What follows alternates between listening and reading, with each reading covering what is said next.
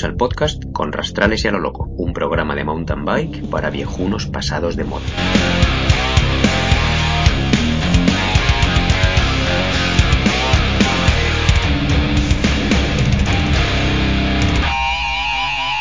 Hola, soy Luis.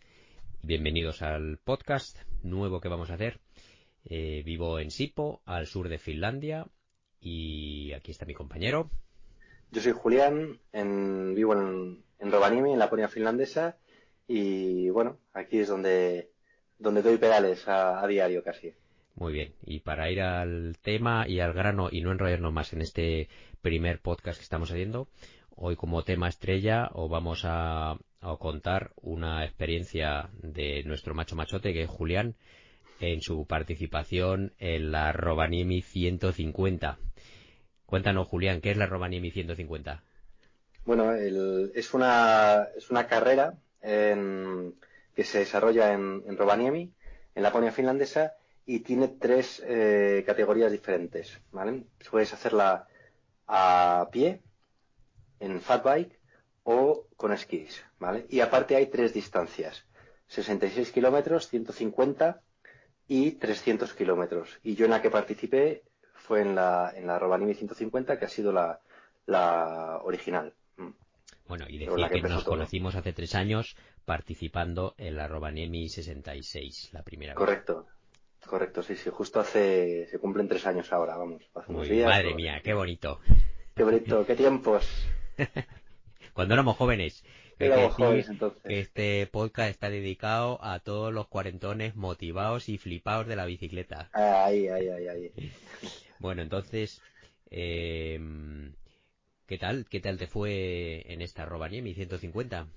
Bueno, pues la verdad es que ir como tal fue bastante bien. al final acabé haciendo un, un segundo puesto que la verdad es que me, bueno, en fin, me, me a, Muy bien. a, gloria. Sí, sí, sí, sí.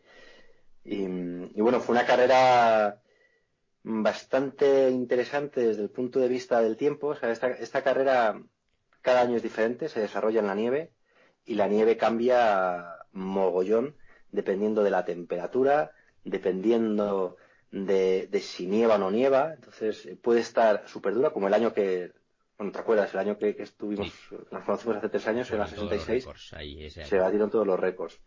Porque estaba, eh, bueno, tanto el río como el bosque era una piedra. Entonces se podía ciclar eh, muy, muy rápido. Este año daban temperaturas muy malas, por encima de cero, y eso, eso significa problemas. Además de que es muy raro que haya temperaturas en esta época del año aquí, pero significa problemas porque se relance la nieve y tienes que empujar. Sin embargo, tuvimos suerte porque el día, los dos días anteriores estuvimos a menos 25, menos 26 grados. Eso permitió que, que, se endureciera muchísimo la nieve hmm. y, y, bueno, los que llegamos los, los primeros, digamos, eh, pues tuvimos la suerte de que todavía nos pilló la nieve en unas condiciones mm, bastante ciclables. ¿Qué tiempo hiciste tú, Julián? Hice 14 horas 36 minutos. Madre mía, 14 horas. Ahí, dándole mm. los pedales. Ahí dándole. ¿Cuántas paradas hiciste? Bueno, hice mm, dos paradas eh, para rellenar el camelback y una tercera parada para rellenar el camelback y, y, o en las anteriores simplemente llené agua y tiré. Eh, y luego eh, en esta tercera sí que paré y bueno, llevaba un pequeño premio, que era un, un sándwich pequeñito que, en fin, me senté un ratito, diez minutos, y se iba calentando y yo iba mordiendo, lo dejaba a lo del fuego, iba mordiendo, tragando, y fue como mi regalo de mitad de carrera. Eh, entonces sí, tres veces paré. O sea, tres veces paré a por agua y a comer. El tema de la comida, ¿cómo lo gestionáis? Vale, bueno, la, carrera es en total autosuficiencia, o bueno, si quieres en semi-autosuficiencia, porque en los eh, checkpoints encuentras eh, agua, ¿vale? Agua que es nieve derretida, básicamente. No hay, y bueno, el refugio en los checkpoints es una tienda de campaña, ahí hay voluntarios y si quieres dormir, puedes dormir ahí, exceptuando uno que es una cabañita. Entonces el resto tú tienes que agarrar todo el equipo, la comida y, cierto equipo. Entonces, bueno, yo, yo fui a base de, geles y, eh, y, barritas energéticas. Entonces iba comiéndome un, un, gel, digamos, a las horas en punto y media barrita a, la a y media. Un gel de lo gordo gordos un gel gordo que me gusta a mí, que es, para mí es el momento de la, en el que como fruta, ¿no? Uno es de naranja, el otro de plátano, ya sabes, el de kiwi. El momento de las vitaminas. El momento de las vitaminas. Y, y eso, bueno, al final eso, estuve tirando de, de 70 eh, gramos de hidratos de carbono a la hora y la verdad es que me, me fue bastante bien, sí, sí. Muy bien. Y bueno, entonces, ¿cuántos geles al final? Pues te tomaste casi 14 geles, prácticamente. Sí, sí, sí, sí. Eh, pues por ahí. 14 geles. La verdad es que llevaba eh, comida para, para 22 horas.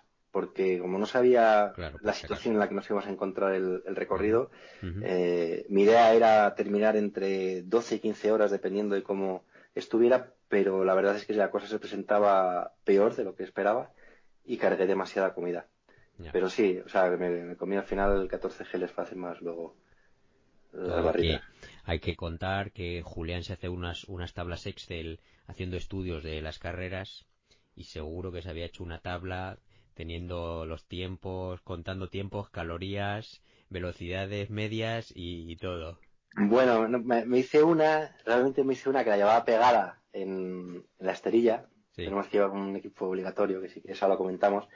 Y la esterilla la llevaba delante del, en el manillar pegada y ahí llevaba un mapa con la posición de los checkpoints. Conozco muy bien el circuito porque desde el 2012 que empecé esta carrera o he trabajado de voluntario o he corrido en alguna de sus modalidades y, y, eh, llevaba eh, los tiempos de la velocidad media ah. y lo que y lo que iba a tardar mm, dependiendo de la velocidad a la que fuera. Entonces yo me iba en la pantalla, llevaba muy poquitas pantallas en el Garmin. De hecho llevaba un Garmin Fenix porque si metía el Garmin de, eh, de la bici la, batería no aguanta tantas horas. Y bueno, total, que en la pantallita pequeña, entre las cosas que llevaba era la velocidad media. Entonces yo iba viendo ahí más o menos cuándo iba a acabar, ¿no? Mm. Y, la verdad es que, bueno, salió ahí unos 10 kilómetros y pico por hora. Mm. Pero sí, sí, me hago, ya sabes, ahí mis, mis pues tablas, me entretengo. Para los que se hagan una idea, claro, es que es andar 14 kilo, eh, perdón, 14 horas como en una subida continua porque está la nieve en esas condiciones que no, no corres ni cuesta abajo, entonces tienes que pedalear y tampoco hay mucha cuesta abajo porque aquí la verdad es que las cuestas eh, realmente no te creas el, circuito este al final tiene 1300 y pico de desnivel eh, positivo y, y, los mismos negativos. O sea que al final sí que sale, es un poco rompepiernas, pero es justo lo que tú dices. Es, alguien lo definió muy bien después de la carrera, en esta edición, y dijo que era que como pedalear en un, en un velcro. O sea, ibas todo el rato como pegado. Y de hecho, lo comentaba ahora, también he estado tomando una cerveza con, algunos participantes que quedan todavía por aquí. Sí. Y, y comentábamos, o sea, que de repente ibas, eh, a lo mejor ibas subiendo, o viendo los pedales o empujando, y ibas pensando, joder, por fin, qué ganas de llegar arriba, para subirme a la bici y bajar, ¿sabes? Y, empezar a bajar en, la bici montado. Entonces te montabas y tenías que dar pedales para bajar, porque es que si no, no se movía la bici, te quedabas parado, de hecho. Bueno, y desde aquí un saludo a Álvaro Puertas, ultrafondista amigo de Julián y bueno, conocido mío, que ha participado ya varias veces, ganó la, la versión de la Robaniemi 66 corriendo Sí, hizo récord y, también. Y este año ha participado en la 300. Mm. ¿La ha terminado? No, en esta ocasión eh, no ha terminado, ha terminado la 150. Sí. Eh, otro año. Y este año, bueno, eh, tuvo, tuvo problemas, bueno, con el tema este del, del overflow, bueno, que, es, que son balsas de agua que se forman entre el hielo y la, y la nieve por diferentes circunstancias y efectivamente si hace, si hace calor pues eh, sale overflow. Y bueno se, le humedecieron los pies eh, al final eso le ha provocado unas em, grandes ampollas eh, con las ampollas no podía caminar bien y al final bueno ha tenido problemas físicos y tuvo que tuvo que, retirarse. Bueno. pero vamos iba iba la verdad es que se le veía muy fuerte ha sido una pena ya, ya. Bueno, pues un saludo para Álvaro y espero que él, escuche nuestro podcast también. Hombre, ya me encargo yo. bueno, y de todas formas, para que los colegis y familiares hagan una idea de, de qué tipo de carrera es este tipo de evento, eh, pueden ver el vídeo que has hecho en tu canal de YouTube que se llama Julián Amorrich, sí. Julián, Julián. no sé si Julián Amorrich o Julián Amorrich, pero bueno, sí. Bueno, en Julián Amorrich encontráis ahí un buen vídeo y bueno, de, hecho encontráis otros tipos de vídeo también de ciclismo en Fatbike.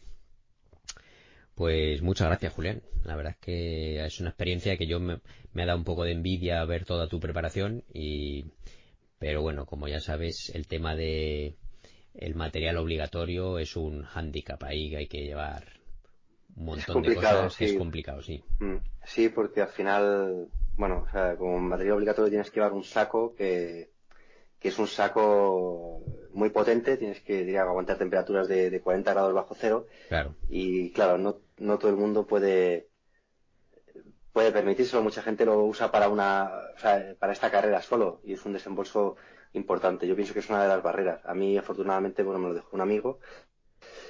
Em, pero sí, tienes que cargar el material obligatorio, que es el saco, una manta de supervivencia, un silbato, mm. luz delantera, luz trasera con baterías extras y, una, y una esterilla para, para el saco. Eso en la, en la 150. Al final se queda una bici pesada. O sea, mi bici eh, mi bici pesaba 19, casi, de, casi 20 kilos. Hmm. Y estuve entrenando con la bici con 21 o 22 kilos. al final conseguí aligerarla para el día de la carrera. Bueno, como una bici eléctrica de un endurero cuarentón, ¿no? Correcto, correcto, así mismo. Lo que pasa es que no tenía motor. madre mía, eso, eso sí que es un, una carrera pestosa. Madre mía, madre mía. Muy bien. Sí. Bueno, tío, pues, ¿qué más? ¿Me quieres contar algo, alguna cosa más? Nada más, si quieres, bueno, o sea, como peso era eso y en todo caso que además llevas el, el camelback, que en mi caso llevaba 3 litros sí. de, de camelback con la idea de, de parar poco. Y ahora no sé si hubiera cambiado la estrategia, hubiera llevado tal vez menos agua, porque tampoco pierdes tanto tiempo. Eh, depende de la carrera. En mi caso, el primero me sacaba bastante y yo conseguí sacar bastante al segundo, al tercero, perdón, con lo cual podría haber, eh, haberme tomado más tranquilo, a lo mejor no llevar tanta agua, pero, pero bueno, eh, vamos, que es una carrera en la que tiras de mucho lastre, sí, sí. Muy bien, muy bien. Fenomenal. Bueno, pues oye, yo creo que para el siguiente programa sacaremos algún otro tema interesante y bueno, siguiente programa, nuestra siguiente conversación, que esto parece ya la ser, vamos. Sí, sí, bueno, a ver si conseguimos hacer uno cada dos semanas, quizá, ¿no? Venga, lo vamos a, lo vamos a intentar. Muy bien. Así que nada. Vale, un saludo para todos los colegas y familiares que nos escuchen aquí en Finlandia, en España y en otros sitios del mundo. Venga, un abrazo. Vale. Hasta luego, Luis. Venga, hasta luego. Chao.